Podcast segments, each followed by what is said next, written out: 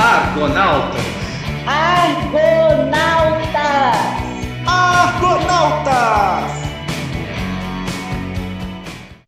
E aí, Argonautas, hoje o nosso tema é totalmente inspirador, molhado no clichê.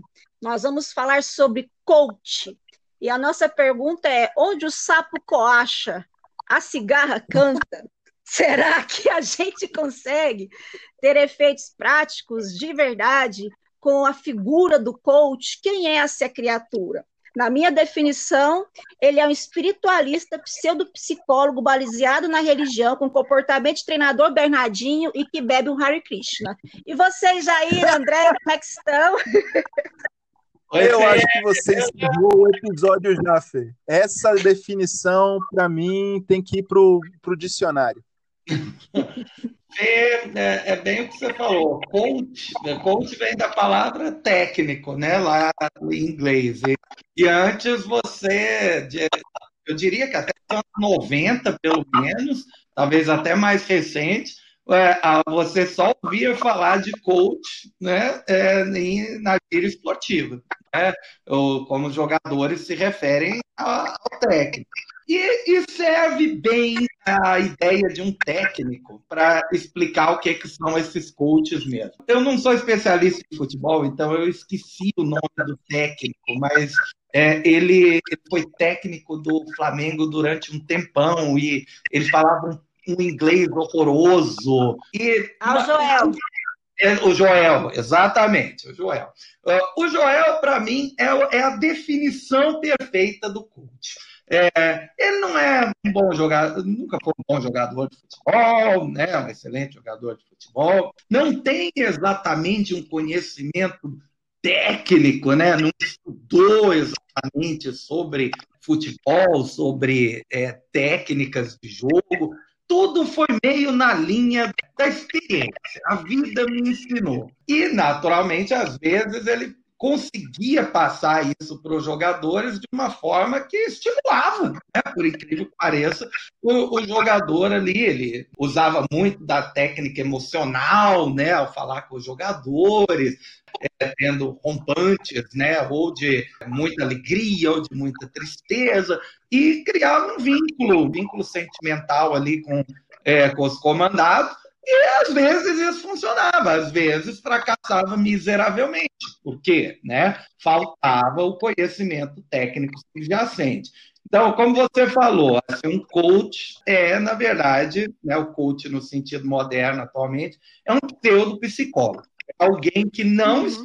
Estudou, por exemplo, os temas da psicologia, não estudou a, as abordagens né, que a psicologia, a psiquiatria, né, as terapias cognitivas têm, mas se baseia muitas vezes no seu próprio conhecimento, né, naquele conhecimento intuitivo que ele desenvolveu. É, é uma pessoa que, de, de uma forma ou de outra, acaba sendo bem quisto né, pelo, pelos outros, ou porque fala de uma forma muito emocionada, ou porque é uma pessoa muito calma, muito tranquila, inspiradora. Não se preocupa em ter um material de apoio único, ao contrário, a fonte, a fonte que tiver disponível, eu estou bebendo. O que a palavra da moda que é, estiver né, ressoando, eu estou usando. Então, se agora é mindset, eu vou usar mindset. Se é desalinhamento, tá todo mundo desalinhado. E que, num primeiro momento, pode até pare parecer que resolve os problemas das pessoas, mas que se você for cavucar mesmo no que está acontecendo ali, nos reais problemas, a pessoa não, não vai ter resolvido nada, vai ficar tudo na superfície. Acabei ficando bastante sério, mas é, é culpa de namorada psicóloga, desculpa. Ah, está falando de é ah. conhecimento absorvido. Você falando assim do coach, é, descendo a chicotada neles, dá vontade até de defender. O problema é que eu não consigo. O problema é que eu não consigo muito defender, sabe? A gente fez um episódio aí há uns dias atrás sobre cultura essa questão também é cultural, né? A questão do surgimento aí dos coachings, né? A gente está num momento em que a gente expressa a individualidade como algo sagrado. É, ser feliz enquanto indivíduo é uma coisa que não existiu sempre na história da humanidade como grande valor, né? E hoje é um grande valor cultural nosso. A gente não abre mão do indivíduo e da sua realização plena enquanto indivíduo. E aí o coach ele surge nessa levada até mesmo pelo sistema em que a gente vive econômico, né, capitalista, de competição e tudo mais, nessa levada de realização pessoal, individual, e aí você precisa treinar, treinar, treinar para ser a melhor versão de você mesmo. E a minha grande crítica a isso são duas, é, para resumir muito a minha fala.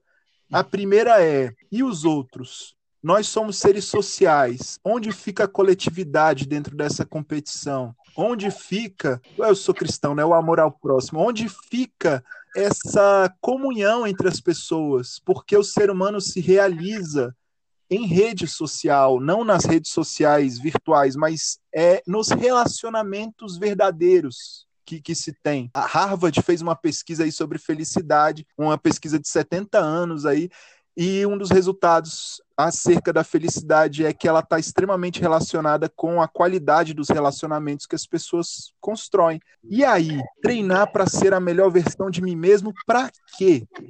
Para quem? Como assim? Eu tenho muito medo do psicólogo de apostila, que foi na Wikipedia, já virou, mas eu vou confessar um pecado eu já fui a Madame Zoraida de uma rádio uma vez e eu falava um bando de clichês, né? Mas eu sempre dava um tom pessoal. E aí as pessoas ligavam porque elas não acreditavam o tanto que eu acertava a vida delas. Porque é uma questão de indução de discurso. Eu, por exemplo, várias vezes eu sou uma cartomante fajuta porque pela análise do discurso, do comportamento, você consegue conduzir aquela conversa para onde a pessoa deseja. Ela não quer confronto, ela quer ir lá para onde ela deseja, ela quer uma esperança. Eu sou da teoria que está todo mundo perdido, eu não sei nem que versão é essa que eu vou ter, porque eu nem sei qual é a original para ter versão. Né? E aí eu tenho muito medo disso, você é inspiradora. Eu, eu tenho pavor quando alguém fala que eu sou inspiradora, porque eu penso, nossa, estou desgraçando ainda mais a humanidade. Porque as pessoas. Então, na análise de discurso, por exemplo, eu faço isso moleza. Se me deixar de frente com uma pessoa, eu levo a pessoa na conversa. Dali a pouco ela fala: Nossa, você é tão sensitiva, que pessoa espiritualizada, mas é tudo truque de linguagem, na verdade a gente acaba usando muita paráfrase, né, Fê? É, ou copiando assim a, a, o jeito que a pessoa fala, né? Copiando os temas que ela considera relevantes, que é, no fundo, as técnicas, né, que esses é, que os coaches usam. Outra, outra que eu adoro é quando o cara se diz um coach quântico. É... Vamos lá, né? Eu sou professor de física, tá? Então, física quântica é, é algo né, ao qual né, a gente tem um grande apego né, na física. É, falando rapidamente, é, algo quântico quer dizer o íntimo da matéria. Tá? É, ou seja, o comportamento de um próton, de um elétron, de um nêutron, das partículas que compõem o próton, né, que são os quarks, dos campos associados, enfim, o íntimo, íntimo da matéria. E no íntimo da matéria, as leis são muito diferentes das leis do cotidiano. Por exemplo, é um elétron pode estar em vários lugares ao mesmo tempo, digamos assim. Tá? Um elétron não é nem uma energia concentrada, nem uma energia dispersa. No cotidiano é assim, gente. Um carro está no mesmo lugar, né? E você consegue identificar para onde ele está indo com bastante facilidade. O problema é que desde assim o início dos anos 2000, ah, começando até nos anos 90, alguns físicos foram se afastando né, da academia e começaram a usar é, a física quântica, né, as ideias da física quântica, como especulação. Então, tem, tem livros que se tornaram best-sellers sobre isso, escritos, às vezes, por é, físicos que fizeram doutorado em física, tiveram carreira acadêmica. Mas, é, tem um, por exemplo, chamado A Física da Alma. Usa lá as leis da física quântica para mostrar que a alma existe. E pronto, lascou-se, é, porque isso deu um certo aval para que todo mundo pudesse usar essas mitologias transcendentais como algo quântico. Ah, então, né, se você vai é, fazer meditação, a meditação é, é um processo quântico. Né? O reiki, a, a cromoterapia, cada cor tem uma frequência diferente, então vai fazer é, o seu corpo né, ressoar de uma forma diferente. Isso vale para um elétron, não vale para a pele humana. Né? A cor para na pele, não tem ressonância nenhuma né, no, no corpo. Então é desesperador ver que os camaradas pegam é, o termo quântico e usam uma certa prostituição né, do, do termo. Isso desgasta muito o professor de física, principalmente uhum. quem fala que foi a um coach quântico e você tem que virar para a pessoa e falar que você foi a um charlatão, né? que não tem nada de quântico. Lá, né? É igual o recalque, né? O recalque é. foi apropriado da psicanálise e agora acabou, virou, virou, bordão. Sobre isso, o, o Jair traz a questão do quântico, que nada mais é do que marketing, né? A gente está nesse processo, então, capitalista e individualista da nossa sociedade, da nossa cultura, vender, se vender, ser o melhor produto do mercado e se vender como o melhor produto, e é para isso, no final das contas, que a gente treina e a gente precisa se treinar e nos tornarmos a melhor versão de nós mesmos, é para ter dinheiro, é para ficar rico, é... e as relações que fiquem depois a gente compra relações sociais, a gente tenta comprar depois relações de qualidade. Se a gente tiver dinheiro, existe essa crença, né? Se eu tiver dinheiro, eu vou ter relações super saudáveis. A gente pode, inclusive, descartar algumas relações hoje em dia. É tudo a se pensar. Mas o quântico ele vem nessa onda do marketing mesmo, né? E, e a gente se apropria de tudo que for superficialmente desde que ela dê uma boa embalagem para aquilo que a gente precisa vender. Uhum. E aí a gente vê muita gente ficando realmente rica e mostrando como fica rica, mas ficando rica não porque é boa demais naquilo que ela faz, ela é boa demais em vender aquilo que ela faz. Às vezes ela nem faz tanta coisa assim, às vezes ela nem é tão feliz assim, nem é tão realizada, mas ela treinou bastante em se vender. E eu percebo também esse segundo aspecto, né? Então, primeiro, essa, essa não visão da coletividade e essa segunda, essa tentativa de pautar a vida no sucesso, na vitória pessoal, como se isso fosse, enfim, algo que você alcança realmente em algum ponto. Eu tô para achar alguém realizado nesse, nessa linha aí com os coaching, sabe? Tô para achar. Me, me fala aí qual é, seu, qual é o coach que te realizou e você realmente não tem mais problema. Hum, tá passa o telefone enquanto é a consulta, né?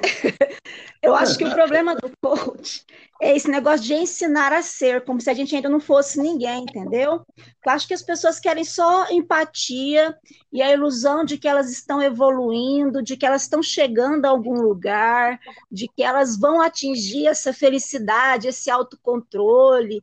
Eu eu, eu sou suspeita porque eu sou muito cética em relação a isso.